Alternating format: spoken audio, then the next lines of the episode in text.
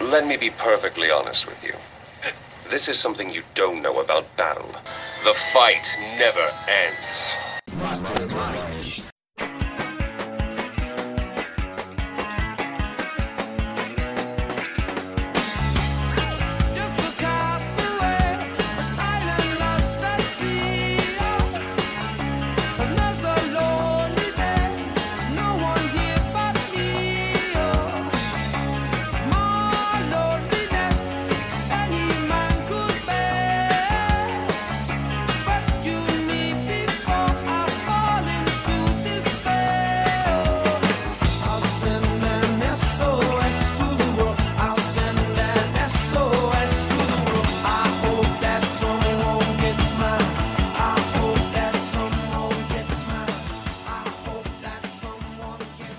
Prefiro Sting. E como uma boa música do The Police, nós estamos de volta. É o Mastermind e hoje para falar de vocês sobre, um universo que já rendeu muito. Rendeu um filme com o Sting maravilhoso, ótimo cantor, zero defeitos. Rendeu um filme atual que vai ser o que a gente mais vai falar do Denis Villeneuve. Falar de um jeitinho mais chique. E, cara, rende uma ótima discussão desse livro clássico de Frank Herbert, Duna. E pra me ajudar a destrinchar esse assunto, eu tô aqui com os bons de sempre. Primeiramente, o imperador de todo o Guilherme. Alô, alô, alô. Muito obrigado pelo Imperador de todo o Universo. Me senti lisonjeado. E é isso aí, tamo junto. E agora com o barão da família mais importante de toda a Itália cósmica, Iago. Que isso, imagina. Muito obrigado.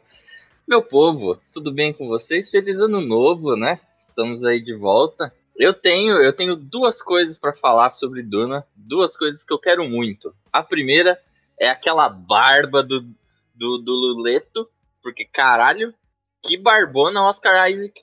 Parabéns. E a segunda é que eu queria muito ter a vida do querido Jason Momoa ganhar milhões pra falar a mesma frase em todo o filme e fazer pose. E eu sou do Fausto, a madre superiora das Benecherites. Cuidado com essa daí. Consigo tudo com a minha fala com jeitinho. Começar então falando da saga do Poa Trades. E já que a gente vai falar da saga. Ah!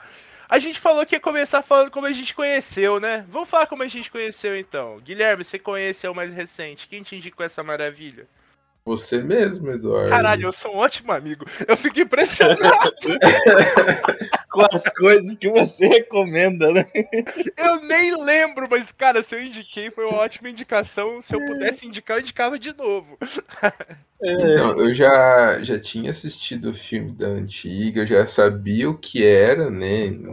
O rolê. Mas você que me indicou e falou pra eu ler os, os livros. Li o comecinho do primeiro, mas por circunstâncias do universo não terminei, não saí nem do começo. Tenho que retomar e, e- e ler, ler quase tudo.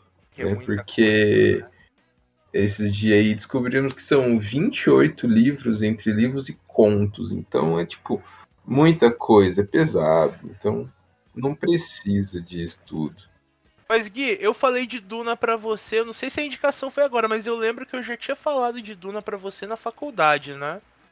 Não lembro, não me recordo. Eu, eu acho que sim, porque eu tava numa pira bem grande com Duna naquela época, porque foi quando escalaram o Denis Villeneuve. Então olha quanto tempo que o cara tá pensando nessa porra desse filme. Cara, É. Iago, você. o bagulho foi grandioso, meu. É, eu adorei, achei incrível. Mas Iago, como que você conheceu Eu, eu conheci, ouvi falar sobre Duna é, no Omelete, Nossa. na, com o querido Borgo. É, eu não me lembro qual era o vídeo exatamente, mas eu acho que eles estavam falando sobre sobre mundos, né, da, da literatura, tal, tal, tal, e não tem como deixar de falar de Duna, né, ah, que é gigantesco, enfim, toda, muito antes de, de Game of Thrones, né, a gente tinha aí uma política de casas fodida, enfim, várias outras coisas que influenciaram, né? a outras histórias, outros, outros Game universos. of Thrones chupou pra caralho as Pra casas caralho. de Duna. Pra caralho. Não, e toda a política também, né? e Que a gente tem em Duna, toda um- uma questão ali de exploração e, e afins. E aí me interessou ah, pelo que eles estavam falando, principalmente o Borgo, que se eu não me engano, o Borgo, ele é fãzão de Duna.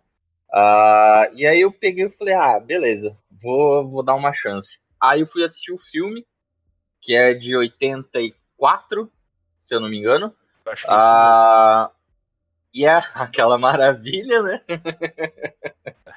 Ah, Não, ó, e aí depois eu é um fui ler o livro e tal. é um filme bom, mas mais pra frente a gente fala isso. É, aí depois eu fui, li um pouco do- dos livros e tal, mas também não, ah, não. Não dá pra ir se aprofundar também, né? Porque pra se aprofundar em Duna é tipo pós, você tem que fazer pós, é, mestrado, doutorado em Duna, porque 28 livros é foda, né? Não só Então. por isso, dá, dá para fazer mestrado e doutorado só no primeiro livro. Esse- já a gente fala sobre. Gente, esse episódio de hoje vai ser cumprido, aguarde. É, eu conheci Duna pelo Jovem Nerd. É, o Carlos Voltor é muito fã e tal. E o Voltor sempre foi um dos meus favoritos lá do Jovem Nerd. Ele, o Tucano, o JP e o Spor. É, tudo que esses quatro indicavam eu ia atrás e nunca me arrependia. Ele indicou, na época já tinha acesso à internet, claro, baixei o PDFzão.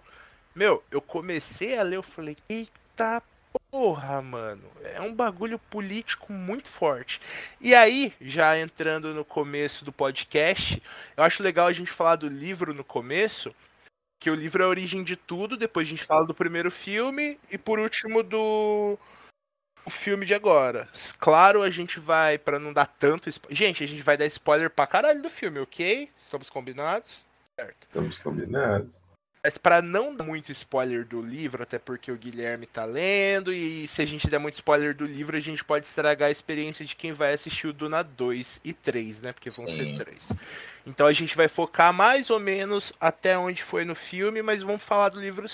Eu acho, achei na época e- e acho até hoje, a história de Duna é muito clichê.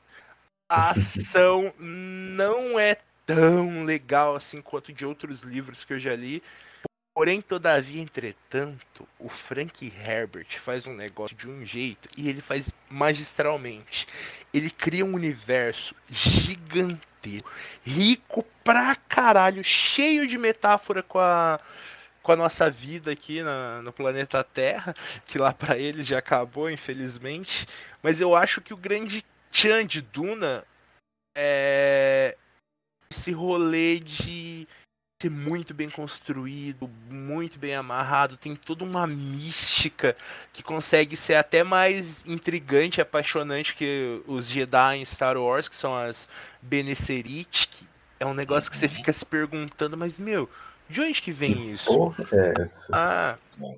E, bom.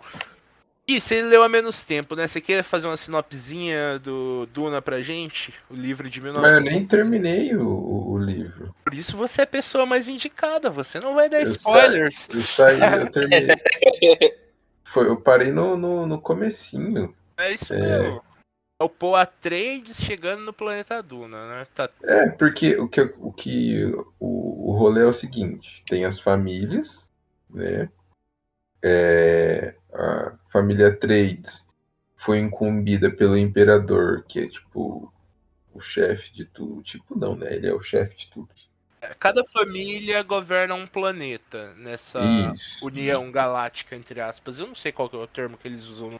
Daí o- os Harkonnen, eles, eles eram, né, eles tinham, de, de- de- é, detinham o poder e o controle de, o- do país chamado é, Arax, né? Uhum. E foi passar, o imperador passou esse poder dos Harkonnen para os Atreides, né?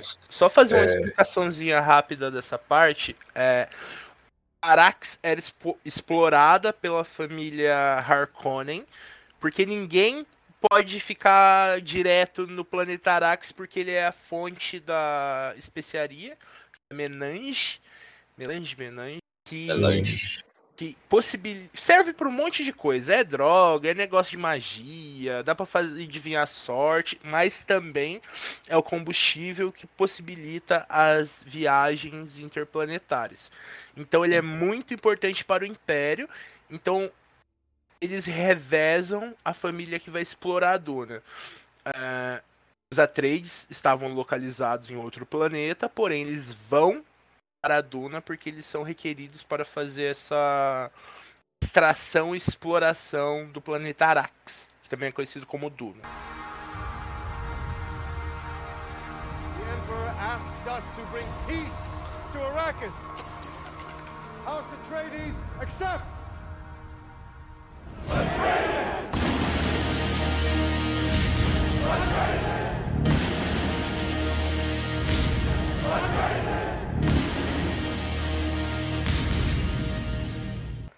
Continuar aqui. Não, não, é isso daí. Foi até onde eu fui. E daí eles vão pra lá. Ah, mas daí tem todo o rolê dele conhecer a véia, a véia, né? É, fazer a aprovação dele lá. Porque tem essa. Além de tudo, tem essa lenda, né? Tem, no começo, no comecinho, assim, não, não fala nem da. da que, é- o, qual que é a função da especiaria. Só fala que a especiaria é importantíssima. Uhum. E daí essa. A líder, né, das.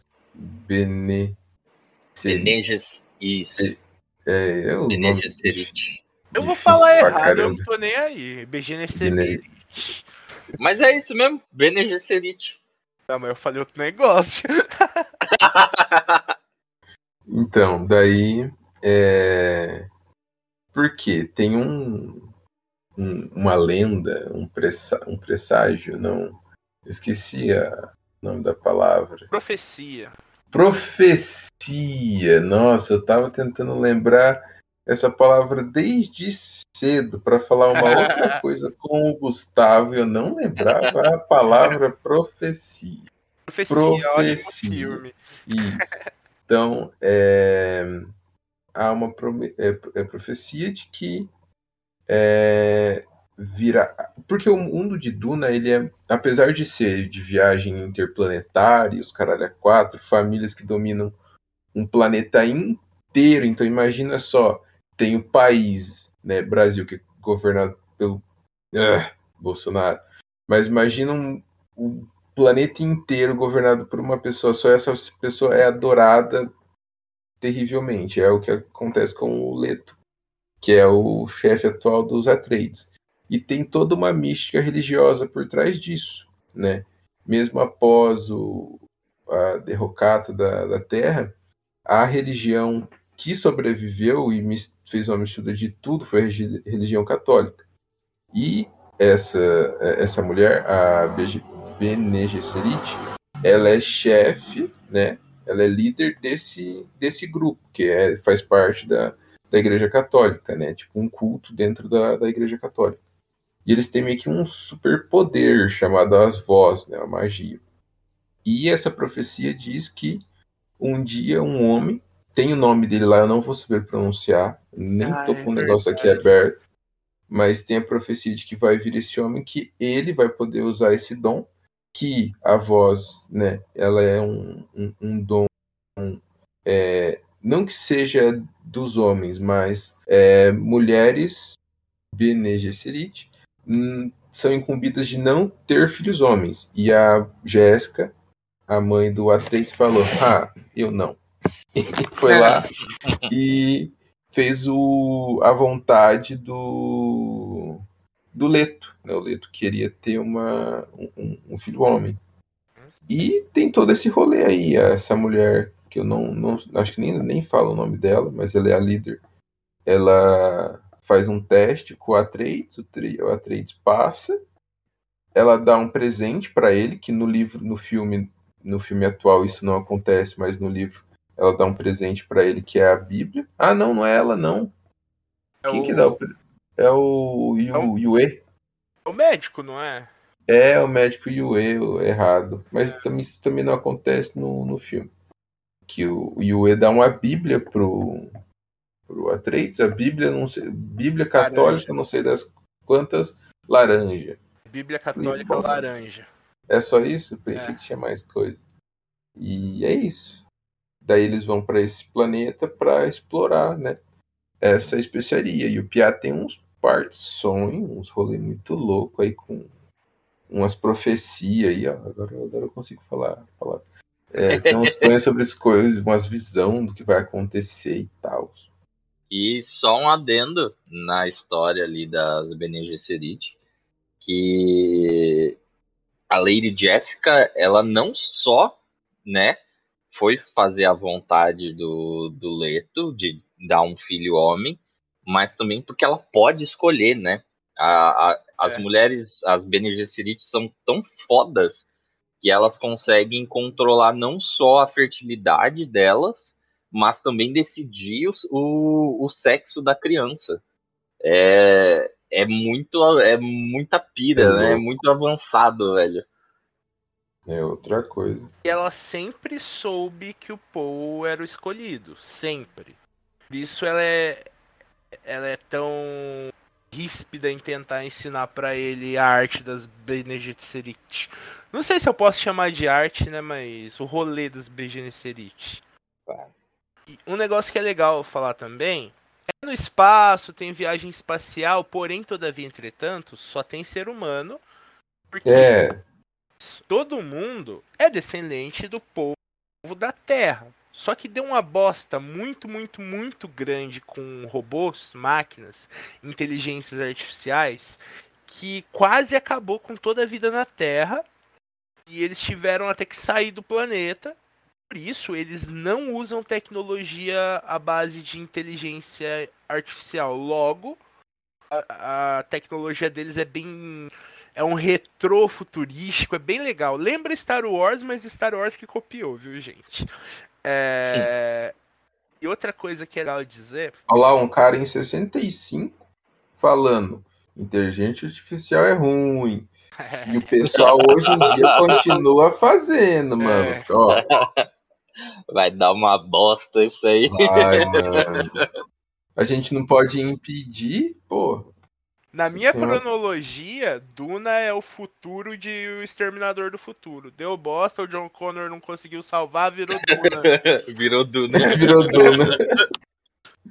Mas pelo que fala no. no- é, pelo que deu a entender no- nos livros e tudo mais, pelo que eu, que eu fui ler, é, os seres humanos eles já faziam viagens interplanetárias, daí deu ruim, e as guerras que a guerra que rolou foi entre o robô e os humanos já uma guerra intergaláctica já. Intergaláctica não, mas interestelar. Falei assim, caralho, mano. Então é um bagulho, tipo, eles já estavam bem avançados mesmo tecno- tecnologicamente, tiveram que retroceder, né, para esse jeito mais analógico, digamos assim. Uhum. É, E deve ser uma pira muito louca. Imagina se dirigir uma nave como se você estivesse dirigindo um carro. Vou Exatamente. estacionar aqui, peraí. Nossa, vou passar no meio daquelas montanhas, mas não tem noção de espaço nenhuma. Por isso que eu gostei desse Duna novo aí, desse filme. Porque tem aquela cena que o Paul Atreides está pilotando o rolezinho, aí ele usa um pouquinho dos poderes dele de ver o futuro e consegue dominar o negócio. Você vê, mano, ele tá usando o braço dele. Quase como um É. carro sem direção hidráulica, você ter que fazer a direção. Ele tá botando força no bagulho. Então não tem um negócio que vai calcular a rota, é, você desliga o motor, quando você liga de novo, todos os sistemas voltam. Não. Acho que Gosto de até eu calcular a rota, até um Ah, não, calcular a rota já precisaria de um. Não, né? Calcular a Computador. rota não. É. O cara você tem que saber pra onde você tá indo. Tem um mapa lá, uma bússola. E é isso. Vai. Só vai. Nossa, como que os caras viajam inter. Então, sobre Porra. isso, eu não sei dizer com certeza, mas eu acho que o que possibilita é- esse cálculo é o- a especiaria. Então, eles funcionam como um portal, então. É Aí como que se fosse um buraco de minhoca. Eu não sei te explicar. Não Ah, sei te tudo bem. explicar. Você sabe, Iago, explicar como a melange funciona lá? Porque eu acho que o Frank Herbert nem entra Pra muito nisso. viagem. Pra viagem, ah, eu acho que não, velho. Porque assim, ela faz. ah, quando você consome a, a melange, ela traz várias alterações, né? Sim. Não só na mente, mas também. é, eu lembro que quando usado regularmente traz benefícios à saúde, é, mas também traz dependência, né? Porque é um narcótico. É vicia. É, e eu lembro de efeitos físicos também, que não só os olhos, né? Que os olhos ficam azulados, é, mas ele dá, ele dá um enhance, né? No, nos sentidos também. É, mas eu acho que, pelo que eu, eu não, eu não me lembro se para navegação era tipo assim um negócio mágico, entende? Mas eu acho que pode ter a ver com essa parte de alteração na mente, né? Sei lá, a pessoa ganha um, um GPS automático quando usa o melange. É isso que eu imagino também. Nossa. Mas é, eles falam que meio que. É, ele, como que é? Criam rotas seguras é, pra não bater, né? Em outros planetas, meio que fala assim. E eu imaginei que fosse buraco de minhoca, mas se criam rotas, né? Não é um buraco de minhoca, porque senão seria, não seria uma rota, seria tipo um teletransporte. É, eu não sei dizer com exatidão como que funciona. Deve ser uma, tipo como se fosse uma linha de trem, mano. As naves vão seguindo aquelas aqueles tubos gigantão lá assim, né? E eles vão se localizando através da melange. Provavelmente eles devem usar sim a melange, justamente para enxergar essas linhas que esse- essas ser rotas, que é né? formado. É. É. Olha só, você tem que estar drogadaço para pilotar a nave. Nada, nada, nada muito diferente do que os caminhoneiros fazem aqui no Brasil. Verdade, né? verdade. Olha só. Futuro. O cara já pensou nisso. Tipo, ah, os caminhoneiros Então, tal. O um cara entra. aqui. É isso que eu ia falar, o cara entra na nave e já manda aquele rebite assim, já fala, agora vai. Agora vai. Agora vai, Só agora eu sei vamos. a rota, bota a terceira. Ai, caralho. Nossa, imagina o cara loucão pilotando a nave. É, foda, né, mano? Emperor asks us to bring peace to Arrakis. House Atreides accepts.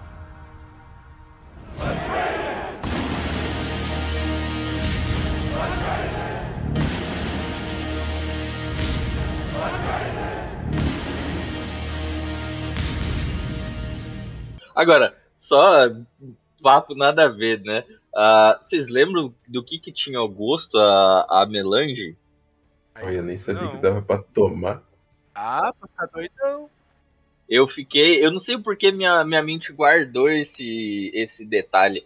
É, a Lady Jéssica fala que ela tem gosto de canela. Canela. É sentido, porque Lady Jéssica. uma das metáforas que ele usa é também para as próprias especiarias da Índia. Uhum. Dá pra fazer link desse livro com várias coisas, mano. Com a guerra, as guerras também. do Oriente Médio, por conta de petróleo, aí o, o- a especiaria seria petróleo, as invasões, vou chamar de invasões mesmo, colonizador filho da puta, pau no cu de Portugal. as invasões europeias no- é, onde a especiaria seriam as especiarias. então dá pra fazer paralelo com várias, várias coisas. Bastante. Um livro surpreendente, fudido, eu gosto demais, ó.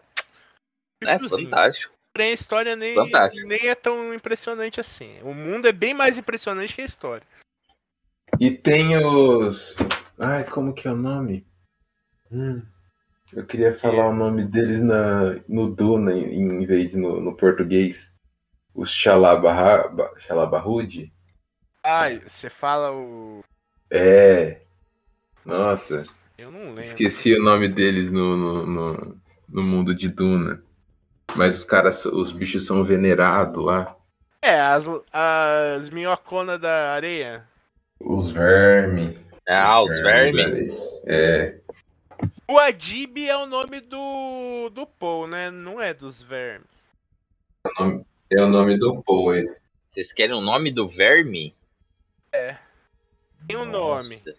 Porra, não lembro. Não nem lembrava que tinha um nome. Pra mim era só os vermes da areia mesmo. Não, tem um nome. Os caras é, é super importante. Cara, né? Os bichos. Os caras, os bichos. Ah, e é outra coisa chupada, né? Em Star Wars. Sim. A galera vê lá o vermezão da areia na, na trilogia antiga lá. Aí o povo, ah, nossa, Duna copiou. Irmão. Sabe de nada, inocente. Tá, exato. Exato. Não tá muito na... Eu tô procurando o nome do bicho que eu quero ver o nome do bicho. Mas calma aí, gente. Sabe o nome do- Caralho, agora, agora eu quero saber também o nome desse bicho. É, mano, tem o nome dos bichos lá que os Fremen chama. Ah, vou achar, vou. Shai Hulud? Deixa eu ver que eu. Ah, talvez seja. Eu acabei de entrar no artigo aqui. Ah, não sei. Vai, vamos aceitar esse nome aí, Shai Hulud. Você tá ligado que eu posso ter tirado esse nome do cu, né? Eu sei. Mas para fins educacionais, vamos chamá-los de Shai Hulud. Acho que é isso mesmo, mano. É, Tá. Que pé que a gente parou na história? Ah, beleza. Tendo todo esse rolê aí, os Atreides vão tomar a posse do planeta Duna. E o querido protagonista, Paul Atreides, começa a ter visões com uma moça. No livro também tem visão com a com a Shani, né, o Iago? tem, tem sim. Tem sim. E nessas visões ele vê ele como um líder numa guerra onde os exércitos não são os exércitos Atreides, são exércitos que ele não conhece. Uhum. A partir daí começa a, a se desenrolar a aventura dele, chegando lá no em Arrax, onde tem todo esse rolê que os Fremen, que são os habitantes, vamos dizer, sei lá, é porque todo mundo veio da Terra. Não dá pra dizer que eles são naturais de Duna, mas é o povo de Duna, tá ligado? É, sim. Eles são São os, os nativos. isso, eles são nativos sem ser nativos. É, e eles são explorados pelos Harkonnen. Os Harkonnen são uma família que ficou extremamente rica por conta do, da exploração da melange. Só que eles foram mandados pra lá por Hulud. qual que é o nome? É o nome. Shai Hulud. É O que, que o Iago falou? Shai Hulud. Ah, lá, Ele lembrou lá. é Shai Hulud. Esse é o nome do verme da areia. É, Só É o nome que os Fremen usa. ah, tá. É o, o nome que os Fremen dão pro, pros vermes. Isso. só Não tem, não tem, então, um nome, tipo, que as outras casas chamam. Então, é só o nome que os Fremen dão. Isso, exatamente. Entendi. É o nome original do bicho, digamos assim. As outras casas chamam de verme gigante da areia. É. Mas eu tava falando que do do rolê dos Harkonnen, né? Sim, Isso. e os Harkonnen, a, de onde veio a riqueza deles, como é que eles ganharam tanto poder assim. Outras famílias já exploraram Duna, inclusive eu acho que a primeira foi os, foram os próprios os próprios Atreides. Não tenho certeza, nunca li o universo expandido, de- nem é o universo expandido, né? É tudo É, O- tudo um. universo só. Isso. Não li, eu li quatro livros no máximo, não tenho certeza se eu li o quarto, mas lembro de muita coisa. É, é, mas assim, os Harkonnen estavam lá exatamente para suprimir os Fremen, que sempre foram guerreiros exímios e eles conheciam o território. Aí entra outra crítica que pode ser feita, que é a guerra do deserto, que o pessoal não aguentava, morrer de insolação, desidratado. Já os povos de lá, enfrentando os exércitos, aguentavam bem mais. Uhum. Como os russos lá nas guerras napoleônicas ou na própria Segunda Guerra Mundial. Ou os, os nordestinos contra o exército brasileiro. É. É, Ou os vietnamitas contra os americanos. exatamente. É a mesma Caralho, prerrogativa. A gente para pra pensar agora, tem guerra pra caralho, né? Que nego foi É, pro outro mano. país e se fudeu. Sim. Ah, mas os caras é tonto que ir pra um lugar que é totalmente diferente do clima, acha que é os bonzão.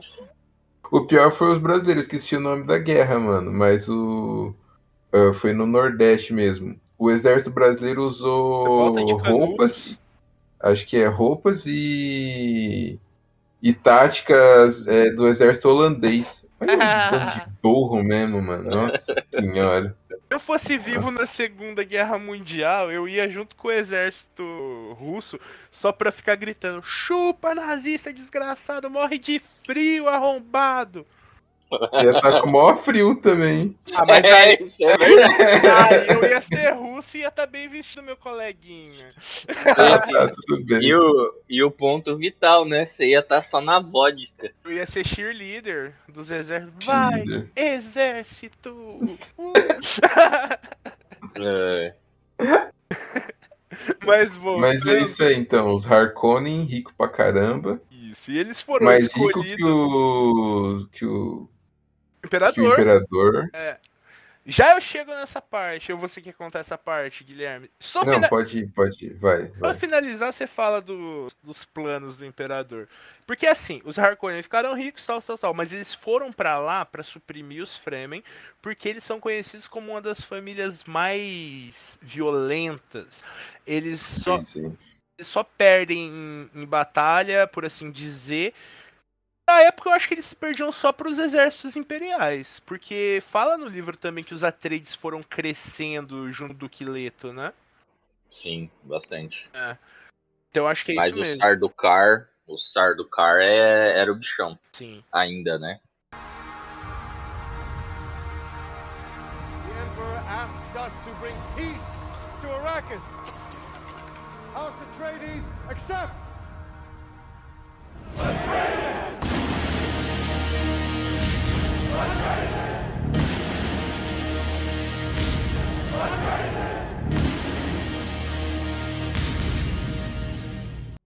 E aí vem os planos do imperador, porque essa treta tudo só começou porque o imperador tinha medinho de perder o império. Sim, o imperador é um homem mesquinho, invejoso e medroso, covardão. Pensa que tá todo paranoico também, né? Todo mundo tá querendo roubar o império dele. Pra ele é isso. E que parece o, o Ashtar Charan lá. É, aqui na aqui na Wiki aparece pra caralho. Olha só, Mas é o Astar Cheirão. é como o Guilherme disse, o imperador tinha medo, ele quase não aparecia em público, porque ele tinha medo de ser assassinado. Se eu não me engano, quando ele aparecia, e muitas vezes ele usava um dublê ou algo que remetesse a ele com muito poder. E duas famílias estavam se destacando. A família Harkonnen, pelo dinheiro e pelo poderio bélico, que também não era pequeno. E os Atreides, pelo grande poder militar que o Duque Leto tinha conseguido na gestão dele sobre o planeta, que eu não lembro o nome, mas depois eu vejo. E ele também era muito influente. Sim, e ele era um líder querido. O, o Duque Leto Atreides é tipo um governante que não existe, porque ele é bonzinho com todo mundo, ele é foda de guerra, é, o bicho é perfeito, por isso que morre rápido. ele, é, ele é zero defeitos, mano. O Duque Leto Ele é zero defeitos, é. Que é o meu personagem favorito. É um gentleman. É, mano, eu gosto Sim. do Duque Leto no livro. Eu gosto do Duque Leto no filme do Lynch. Eu gosto do Duque Leto novo porque não tem como não gostar do Oscar Isaacs. É foda, o Duque Leto é foda fazer o quê? É foda. Fizeram um personagem foda, não posso fazer nada. É aquele personagem que você olha assim e você fala, puta, esse cara aí, esse cara eu respeito. Exatamente. E o planeta dos Al- do, eu ia falar dos Letos, dos Atreides é Caladan. Planeta Caladan. de água. Que no filme parece bastante com a Terra, né? É, tem mais água que aqui, mas parece. É. Parece. É bem mais. colorido que Duna. Eu não sei se a gente falou, mas, mano, Duna Araques é um desertão. Desertão, fudido. Desertão, desertão, tipo, deserto. Tudo. Tudo deserto. Só vê areia. É, Outra coisa que o Jorge Lucas chupinhou, cada planeta é uma vegetação. Não existe ciclo de, de estações. É uma estação só, foda-se. Porque sim, porque eu quero. O planeta é meu, eu faço do jeito que eu quiser. Vai ser só areia. Mas assim, é, o, o rolê, é, a princípio, era ir para o planeta Arax e, sei lá, terra, terraformar, porque sabia-se que existia tipo bacias hidrográficas imensas e gigantescas e, né, água limpinha. Até que eles descobriram que no deserto do, de Duna tinha melange. Daí foram lá e o pessoal que tava lá, os Fremen, que tava lá para fazer aquilo e já estava né, no, no, no planeta para terraformar ele, de- transformar ele num planeta, digamos, mais habitável. E os caras falaram, não, e começaram a extrair esse essa, essa iguaria, né, essa especiaria aí, e escravizou o povo que estava lá, o Fremen, né, os nativos, né, o pessoal que estava lá há mais tempo. A gana do universo inteiro é conseguir dominar Isso. Duna. Isso, tipo, imagina, são séculos, não são é, anos, são séculos de, Uhum. de, de exploração e tudo mais. É, Porque o, livro, né, tudo se passa em 10.191. Então, tipo, passa, tem muito tempo. Do que, são 8 mil anos a mais do que estamos hoje. é verdade, né? Eles continuam usando a contagem católica. Eu esquecido disso aí. É, então. Ou seja, dá tempo da gente destruir a Terra e formar Duna aí. Dá tempo do Schwarzenegger voltar do futuro, avisar que vai dar merda, acontecer a merda, o John Connor peidar e virar Duna.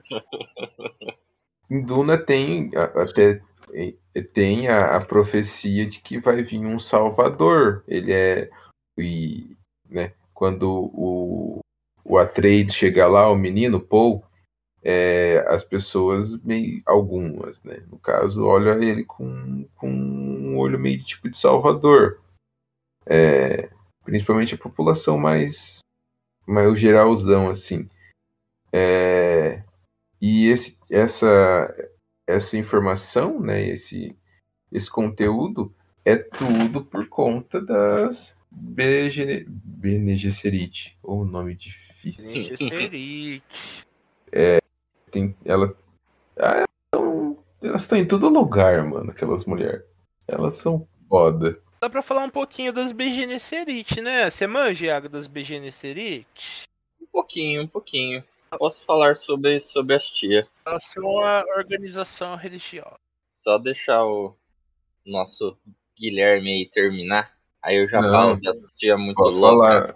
Já terminei o que eu tinha pra falar já. Ah, então. Ah, então, as Bene Gesserit, é, como já foi falado, é uma organização, né, pseudo-religiosa é, e feita por mulheres, né? Só mulheres é, entram para essa doutrina, né? E elas são espiãs. Na verdade, elas são várias coisas, né? Desde espiãs, cientistas, é, é teólogas, teólogas, né? Que é a palavra conselheiras, e também fazem, fazem experimentos genéticos e também tem uma certa relevância na, no cenário político, né? Na a- político da, da galáxia ali, né? Que é como é que é o nome da galáxia? Vocês lembram? Não lembro. Mas é, a conselheira do imperador é uma BG Serit. Exato.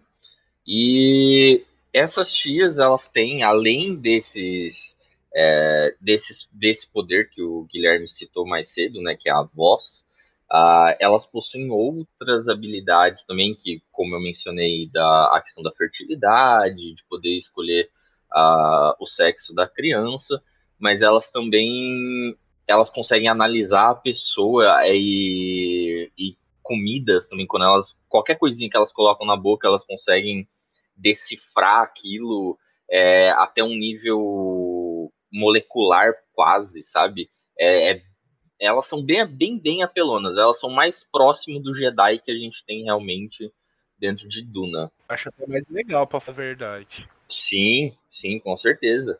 Ah, elas podem, é, elas têm tipo o carinha da série lá, Light to Me, né? Elas É. batem o olho assim, elas sabem dizer a verdade, sentir a verdade nas pessoas. É, além de artes marciais, elas são fodidas no, no treinamento de artes marciais também. Ah, tanto que eu não sei se elas rival, é, como é que é a palavra? Rivaliz, rivalizar? Rivalizariam? É. Rivalizam com o Sardaukar. Eu não tenho certeza, mas se elas não rivalizam com eles, é muito próximo. Porque elas são, tipo, fodas. Depende, mano a mano. É, mano a mano. Mano a mano, o Benesserit ganha de exército Sadalkar. Sardaukar. Porque, mano a Ah. mano, a, Be- a Benesserit fala: é, corta seu braço e enfia ele no seu rabo. Ele vai fazer. Não tem como, É, mano. é, é, é, isso é verdade. As minas é Jedi, mas é tipo Jedi level 100. É, Tipo aquele vampiro que eu sou lá no Vampire. elas Level são 100. Ela, elas são o Luke no. No. Como é que fala? No Universo expandido, expandido. no universo expandido. Rapaz, fala pra você que eu acho que nem o Luke no universo expandido consegue dar uma. Peita, né? É, eu acho que não consegue, não. Mas as É. minas são foda. Zica, mano. Deixa esse universo mais rico ainda, porque é uma puta de uma religião antiga, vem da religião Sim. católica. Mano, o universo de Duna é gigantesco. Sim, pra caralho. Pra caralho. The Emperor asks us to bring peace to Arrakis. House Atreides accepts.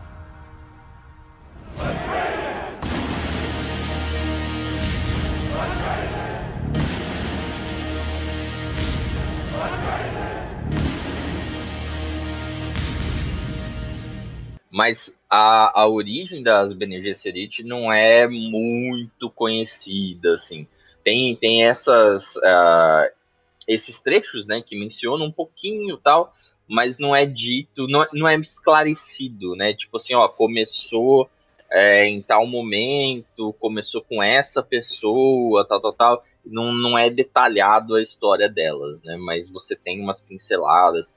É, a, própria, a própria estrutura delas é uma estrutura bem, bem de igreja, né? Uma hierarquia, que você tem as, as reverendas, é, e aí vai indo mais para baixo, né? Ah, e é, é, é fodida. Elas são fodas, e a Lady Jessica, que é a mãe do, do Paul, como a gente falou, ela é, ou era, né?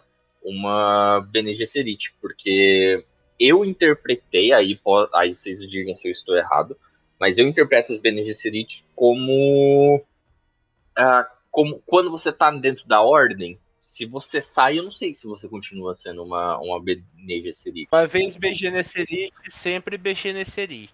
Não sei nem se você continua vivo se você sair dos Bene Gesserit. Continua, Lady Jéssica tá aí, firme e forte. Ela saiu firme e forte, e forte. E a gente, e a gente tem o Paul, né? Que o Paul passou pelo teste da, da mãe lá da, da reverenda, mas ele não, não é uma Bene Gesserit, né? Não, ele é o escolhidão foda pica dos galácticos. Sim, Explicando um pouco isso que o Guilherme falou, eu, foi a minha pergunta. Não, acho que foi o. Ah, não, foi o Gui que perguntou. Uma pergunta interessante isso sobre sair.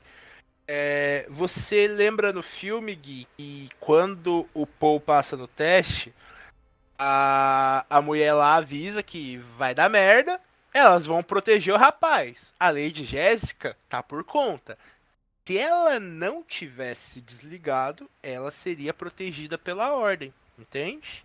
Uhum, entendi. Mas- Ela se desligou. Isso, mais uma vez, BG Nesserit, sempre BG Nesserit. E aí é isso, é, é- é essa organização mais próxima aí que a gente tem no, no nosso mundo da igreja, né?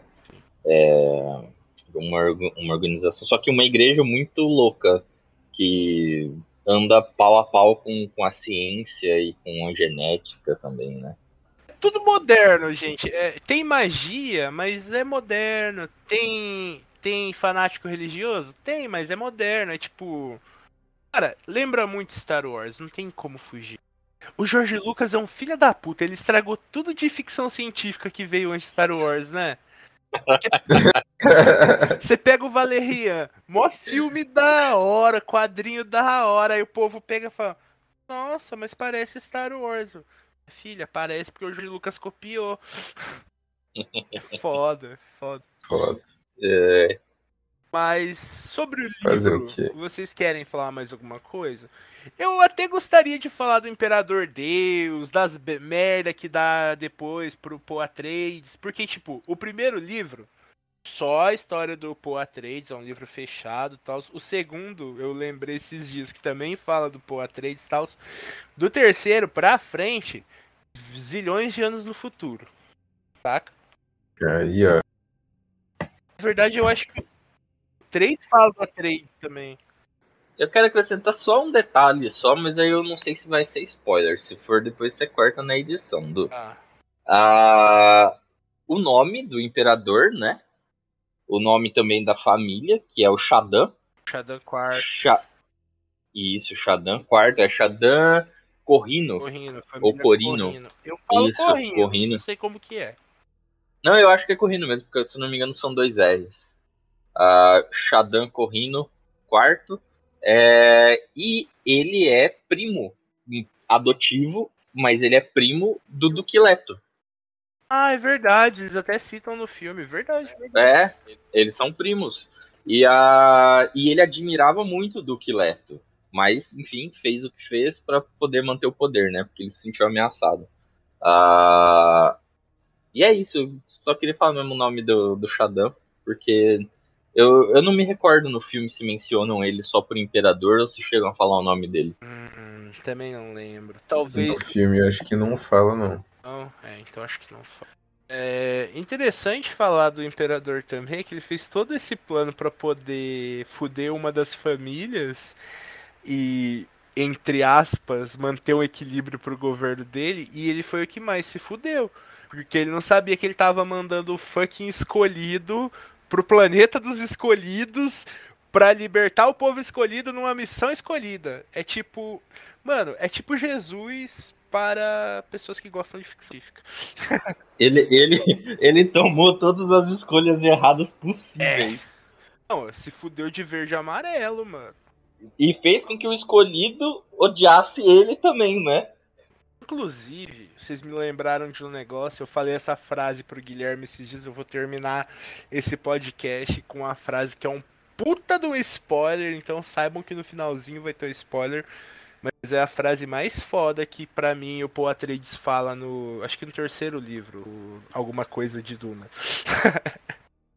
Crianças de Duna, os filhos de Duna. Eu tô vendo em inglês aqui, é filhos de Duna. É que o, o Crianças de Duna é o segundo, né? O segundo não é o Messias de Duna? Você me pegou. Eu, eu achava que era Crianças de Duna. Ah, eu também, mano. Não sei.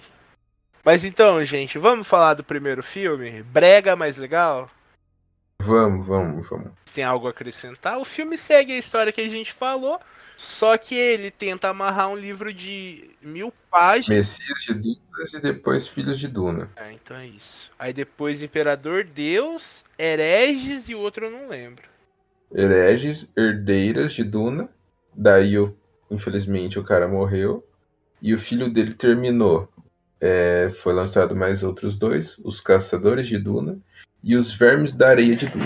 Então, a última parte são cinco livros. Só que os últimos dois foram escritos pelo filho dele, né? Tipo, com os. Ai, mais ou menos igual ao Tolkien, né? O cara deixou os manuscritos e o filho foi lá e terminou. Ia dar esse exemplo também, é bem parecido. Mas o, o primeiro filme é feito pelo David Lynch, como o Iago falou.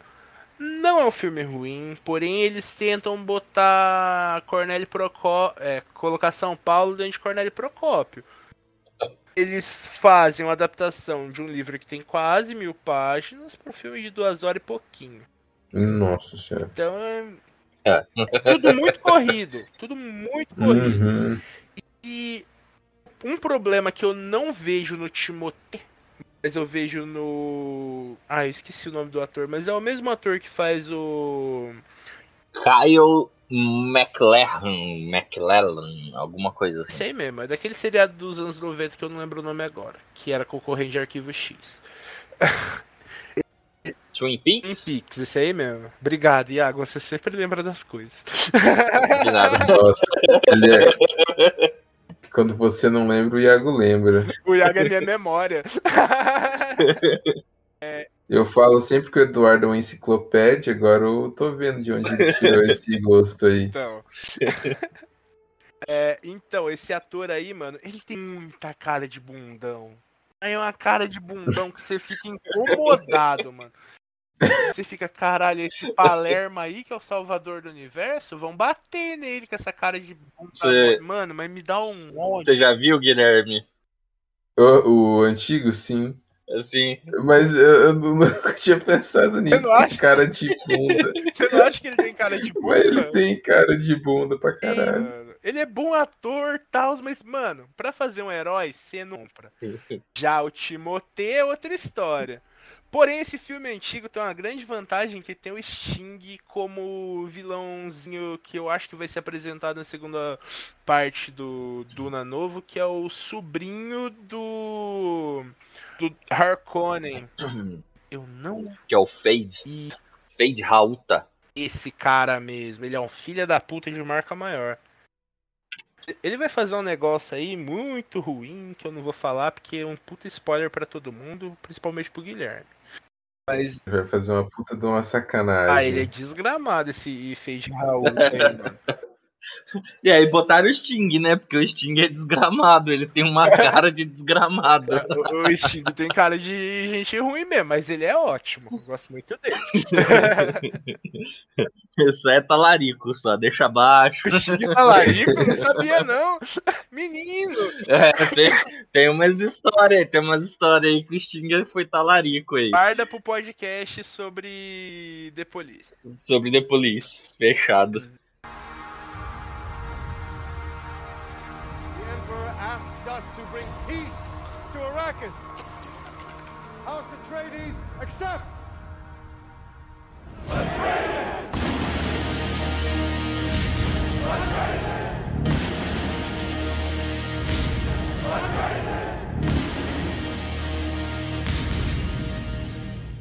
Eu acho que resumindo, muito resumidamente, é um bom filme. Tem boas tomadas, tem bons ângulos, só é muito corrido. Só não tem bons efeitos, né? Ah, mas, Que olha. mas é 1900 Nossa, antigamente, mãe. Thiago. Ah, não, mas não faz. Não faz. Aquele escudo deles pra poder brigar é. senhor. Nossa senhora, é um. Isso é uma interpretação bem ruim do escudo de proteção do Lin, nada a ver. Mas e aí, Iago, o que, que você acha do filme? cara de 84? bunda mesmo que aquele cara tem, olha só. Essa é a opinião do Guilherme. Mandei. Meu Deus. É, Não, ele é, ele, ele é um filme excelente. É muito bom. Ainda mais que a gente passou, né? é, um tempão sem Duna. Ah, e eu imagino que assim, eu não sou dos fãs assim, tipo, nossa, Duna é minha vida. Não, não, mas é da hora, né? É bacana pra caralho. E eu não sabia até o início, um pouquinho antes do início do, do podcast, da nossa gravação, eu descobri que teve duas minisséries, que eu não fazia a menor ideia. Ah, e, mas o filme, o filme é excelente, cara. Tem, um, tem uma galera foda. Ó, tem o, o Patrick Stewart. ah, quem mais? Tem, tem um outro tiozinho lá que. Eu não sei se vocês vão lembrar. É Max von Sydow.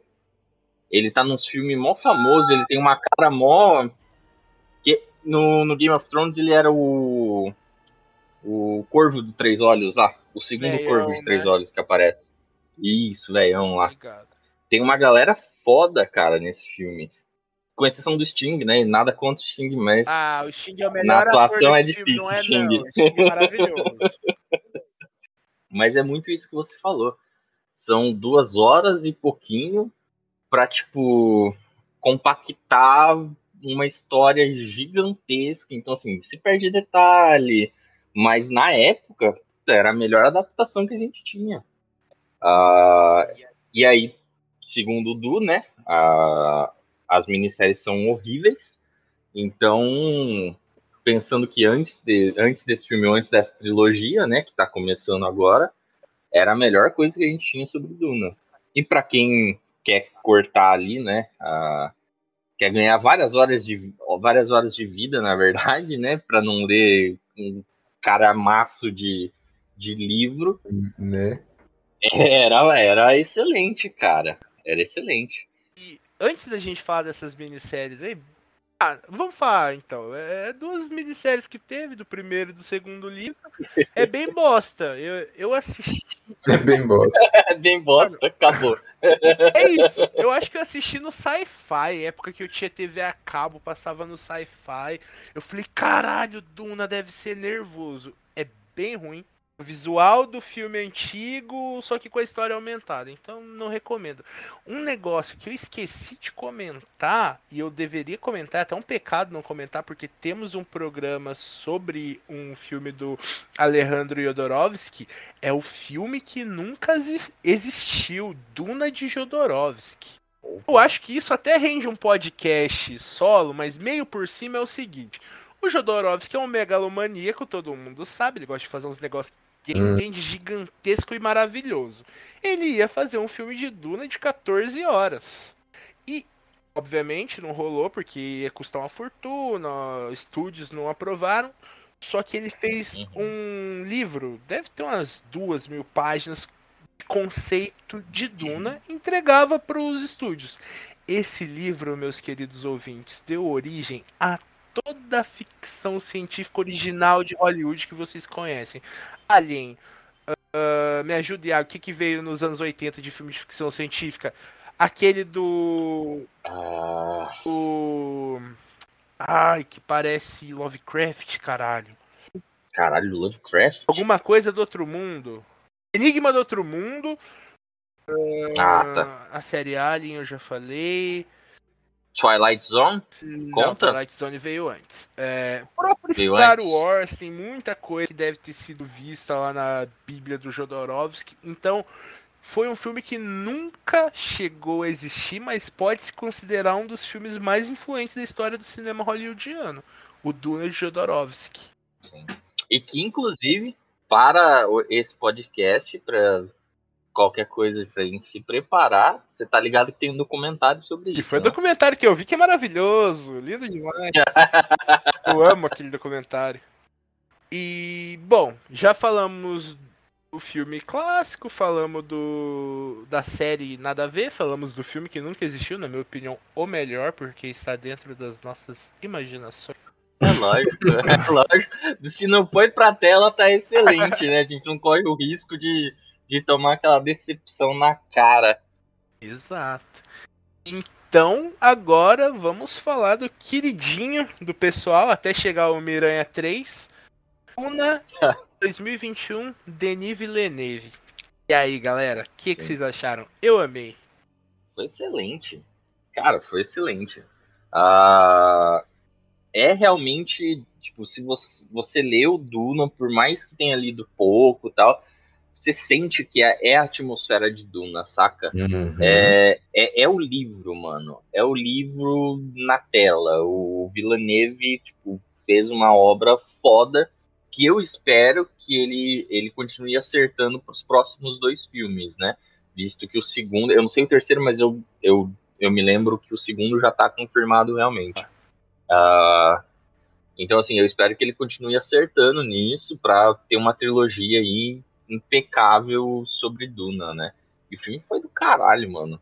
E eu achei o filme cabuloso também. Maluco. Eu fiquei, nossa, cara, que grandiosidade, que. Nossa, foi muito massa. As escolhas também da, do elenco fo- foram muito boas, né? Uhum. Ah, é, é uma caracterização muito foda, cara.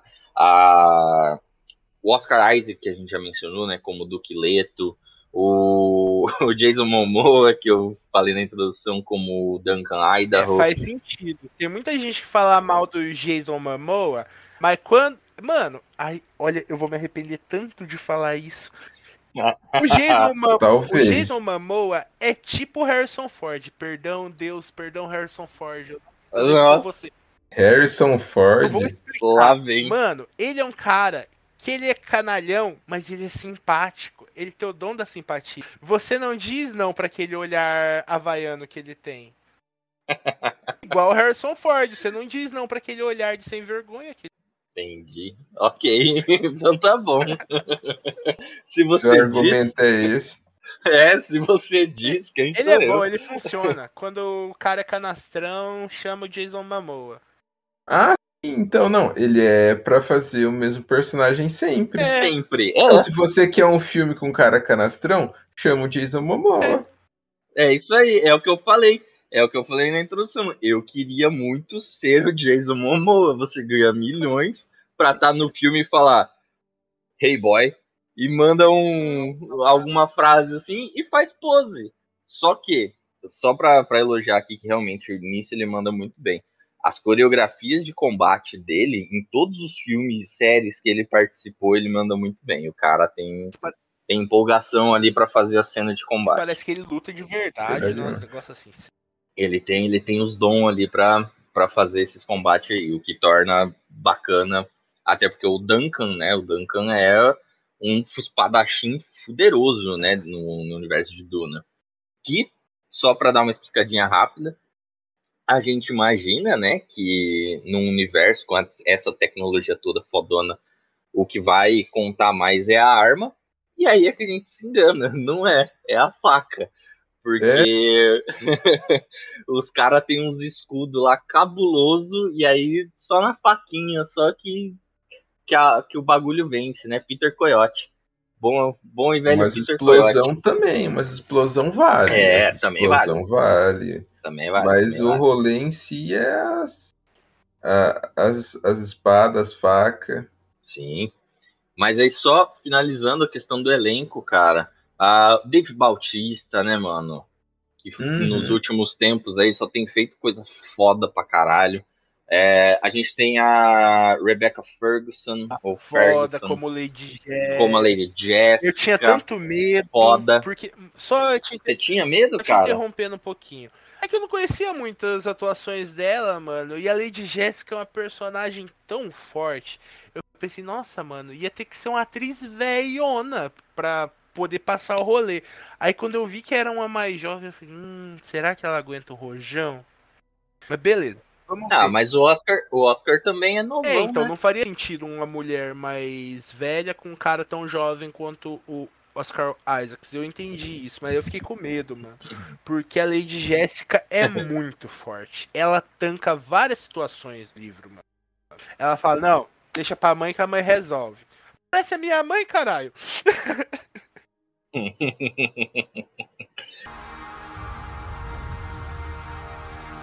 Emperor asks us to bring peace to Arrakis. House Atreides accepts.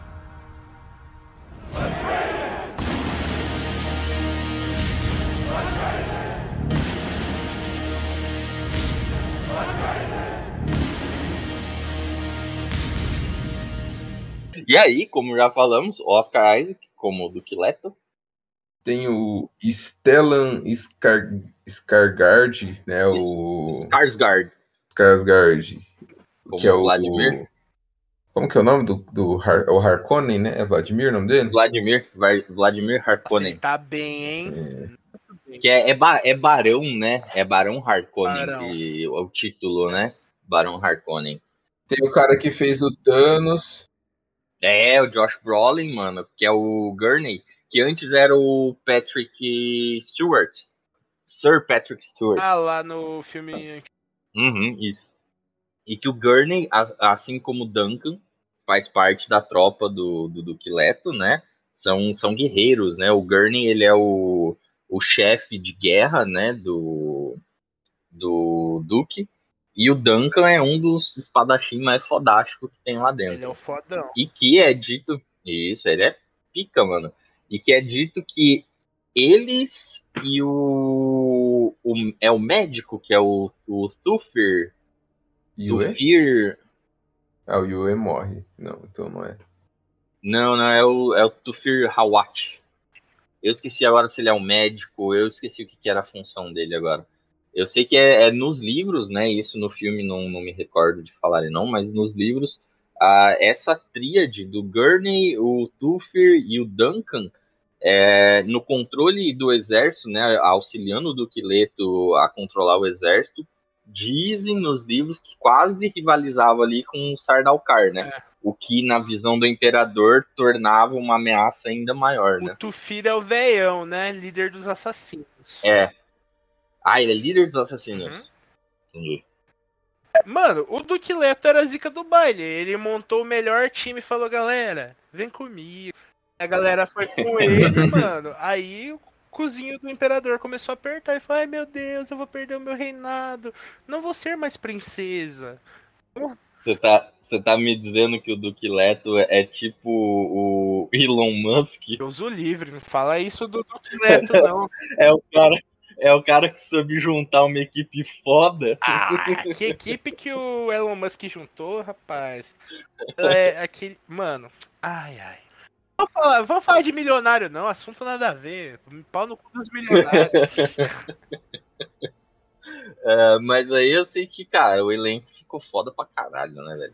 Ele acertou em cheio. E o Timothée Chala, Chala alguma coisa? Não sei, não sou obrigado. Esse daí mesmo. E a Zendaya, né? Que hoje estão hypado pra caralho, né? A Zendaya, que tá no Homem-Aranha, né? E aí, lá em cima também o nome. E o Timothée Chalamet aí, que nos últimos tempos tem feito uns filmes foda. E o cara já tá AAA lister de, de Mas, Hollywood, mas né? vamos e convenhamos, acho que Guilherme vai concordar comigo, talvez Iago também. Só tem gente hypada nesse filme. Só gente hypada. Só. Só ele pegou só a nata, velho. Falou assim, me Tem vê. um ou outro ali que você fala, ah, beleza, eu sei quem é você, mas tá. Mas é, É. um ou outro, tipo, o conselheiro do, Personagem menor, do, né? do Barão e o conselheiro do.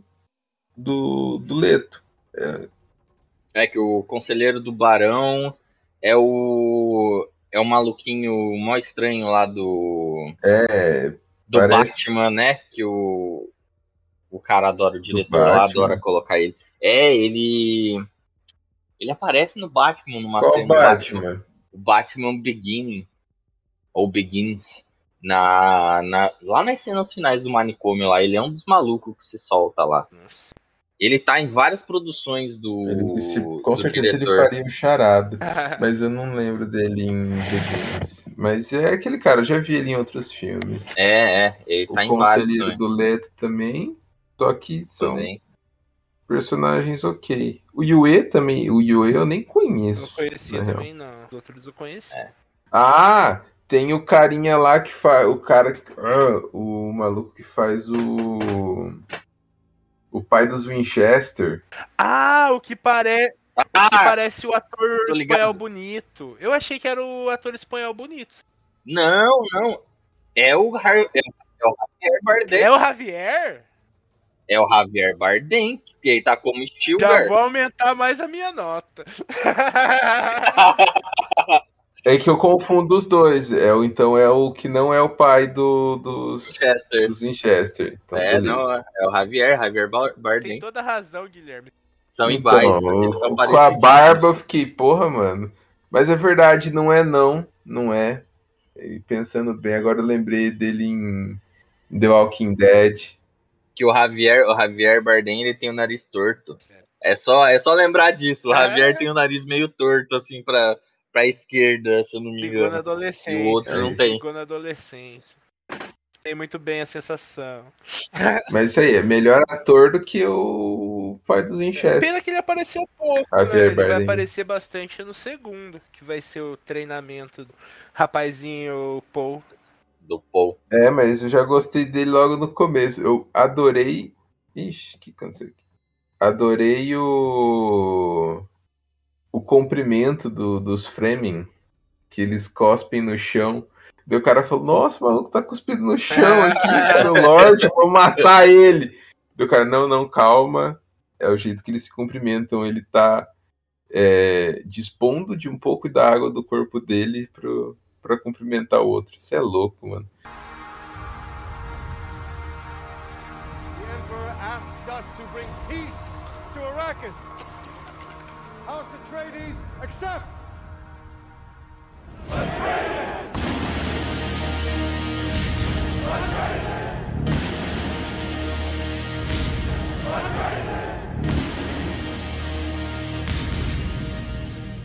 Porque os Fremen é basicamente isso.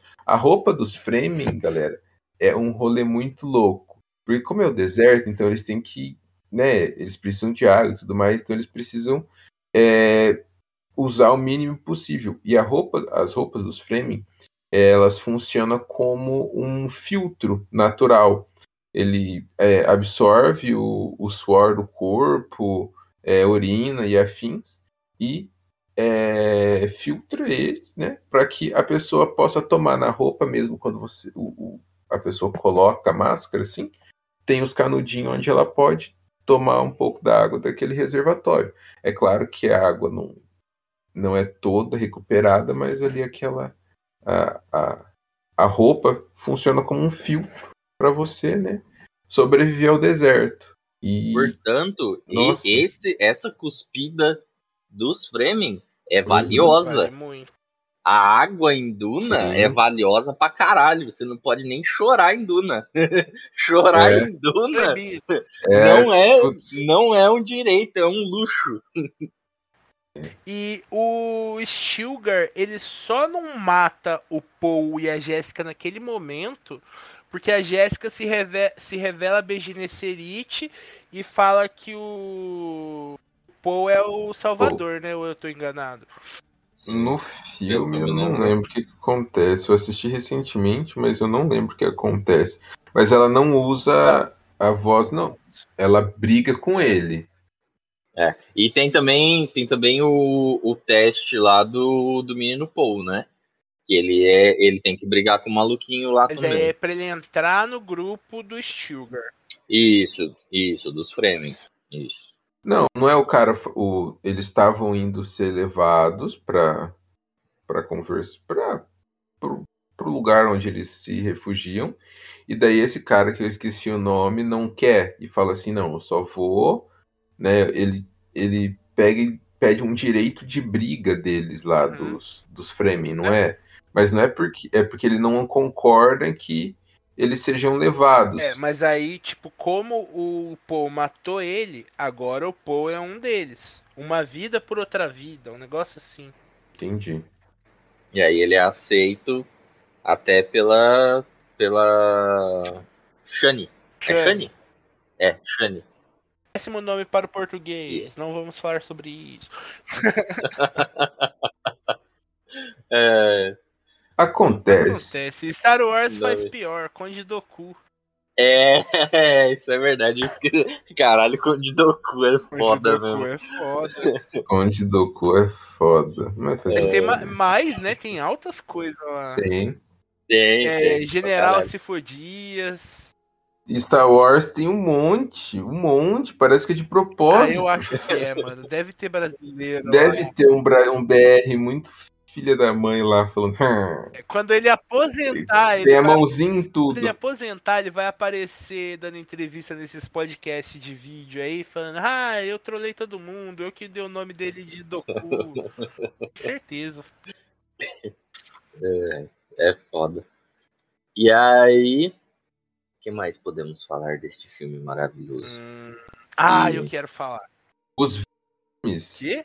os Xalaiahu, Halud, os bichos, os Fremen. Ah, os mas nem Fremen, aparece o- direito. Os vermes. Não aparece direito. Mas é, no final você fica é, escancarado. Até parte assim do, do, do filme, e por já ter é, visto alguma coisa, eu sabia que os Fremen tinham uma relação muito importante com os, o- o- com os vermes, né? No final, né, os caras mostram, no final do filme mostra o quão foda eles é, né, né, nessa questão aí de, dos vermes. Mas o que, que são os vermes? Eles são uns bichos imensos que é, vive debaixo, né? Vive na, na, na areia de duna. São uns vermes muito grandes mesmo que se alimentam de, de tudo. E o Eduardo, como fala, né, eles são muito importantes para a trama em si do, Então. do rolê. Olha, o desenrolar todo da Eu história. não vou falar por que que é importante, porque é spoiler pra caralho, mas. É importante. Ah, E o. e os Pô, falar imensos. pra caralho. Imenso e tem aquela. aqueles. Vamos colocar assim, dente, né? Parece um sanguessuga aquela porra. Uhum. E, mano, Harkone, né? Barão Harkone. Aquele Que filho visual da sinistro, do né, velho? Mas ao mesmo tempo, que visual maravilhoso. Ficou uma adaptação Sinistro foda. mesmo. Bicho esquisito. Bicho feio. É, a hora que ele sai daquele negócio, na hora lá que o, o Duque Leto morre, né? Mas veneno, tenta né? levar isso, tenta levar todo mundo com ele. Depois que passa o veneno, que ele tá lá, me lembrou muito Drácula de, de Bram Stoker. Quando o, o Drácula tá escalando as paredes, sabe? Me lembrou muito que ele tava com aquele. tava com um roupão assim, gigante, né? Aí grudadinho assim lá no teto. Eu falei, caralho, que sinistro essa porra, mano. Sim, e o lance, né, dele não. Ele, ele ser tão gordo e grande que ele não Uhum. consegue se, se movimentar por, por si só. E ele meio que levita, dá a impressão de ser um negócio mágico, mas, né, mostra na coluna dele o. o ah, o negócio, o, o equipamento que faz ele flutuar. No livro, dá, fala, é, explica melhor isso, mas dá a entender que são plataformas que ficam nas extremidades dele, assim, tipo, uma meio que no sovaco, uma, eu imaginei umas na tetinha, assim, outra na barriga. Já dá aquela resfriada também, né? É, ué. Deixar tudo em cima. É foda. E a, a, a saudação é muito da hora também, né, velho, dos Atreides. Eu vou, eu vou fazer essa saudação quando, sempre que eu tiver com uma faca na mão agora. Dedo em cruz. Eita, porra.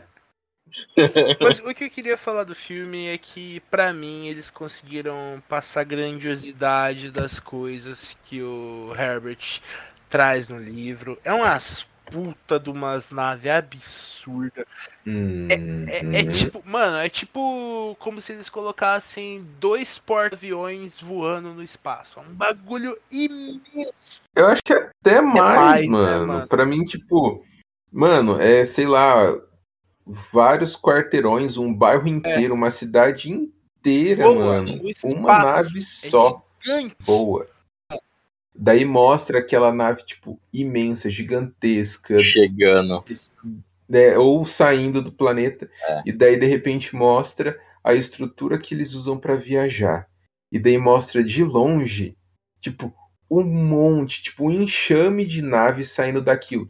Eu falo, porra, mano, se as naves já são imensas, esse portal é, gigantesco, é. mano, é descomunal, é inominável, não tem como narrar a, a distância, o, o tamanho daquilo, mano.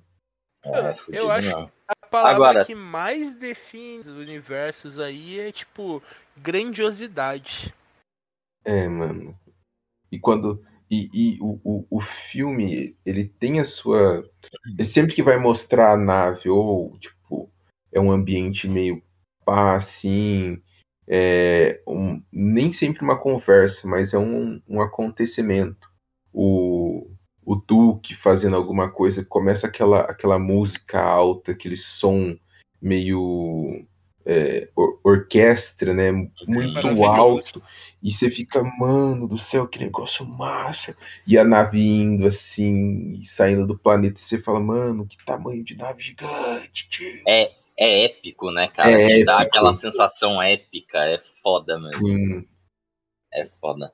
Agora, deixa eu trazer uma polêmica aqui que a internet tá caindo em cima e eu não vejo por quê, porque eu achei massa pra Não caralho. sabe de nada. A- as árvores. As árvores. As árvores Somos é foda, nós. não tem nem árvore em As árvores são O nós. jardineiro é ele. Patrick.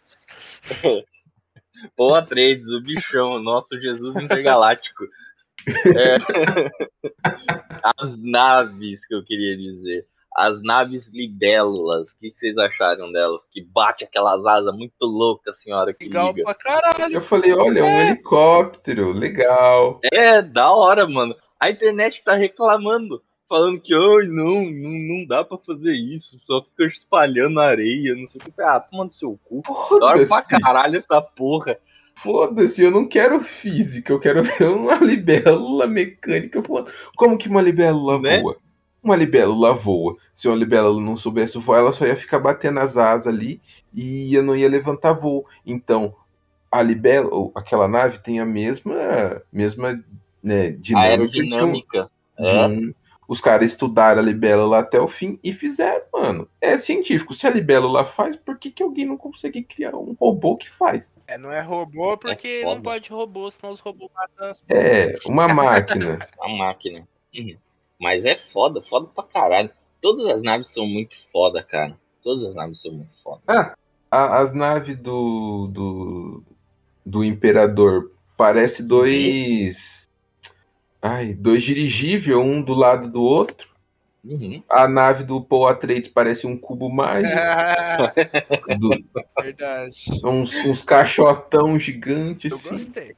Você vê e fala, nossa, é muito improvável dessa porra voar. Mas voa. Que boa! E voa. corações ele voa. Os É, caras lá que vai entregar o, o certificado pro, pro Leto, falando, não, agora Arax é sua. A nave é uma bola gigante. Aquela, aquela nove da bola eu não achei tão legal, não. Ela é grande, mas é normal, é uma bola. Uma bola. Mas a, a- toda a construção do filme foi muito bem feita, né? Foi muito bem pensada. É, é muito foda. E eu tô na. tô querendo que saia logo a segunda. Uma pena que só ano que vem.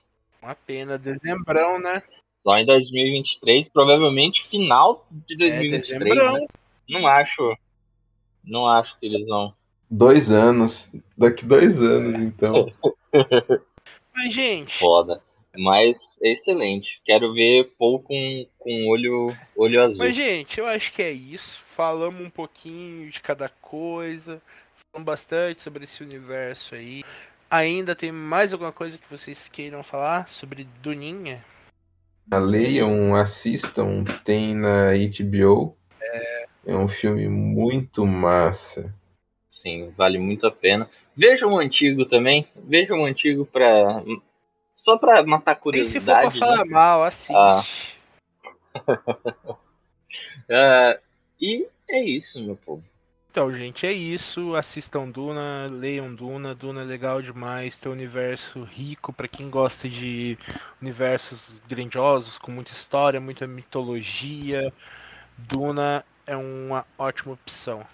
Tudo isso é isso. Até a próxima. Tchau, tchau. Pessoal, despeçam-se. Boa noite, pessoal. Isso aí. Tenham uma boa noite, um bom dia, um bom qualquer coisa aí que vocês estejam tendo. É isso aí. Meu povo, muito obrigado mais uma vez. Até semana que vem. E tenham. Usem as especiarias de Dunas e viajem nesse mundo aí. É nóis.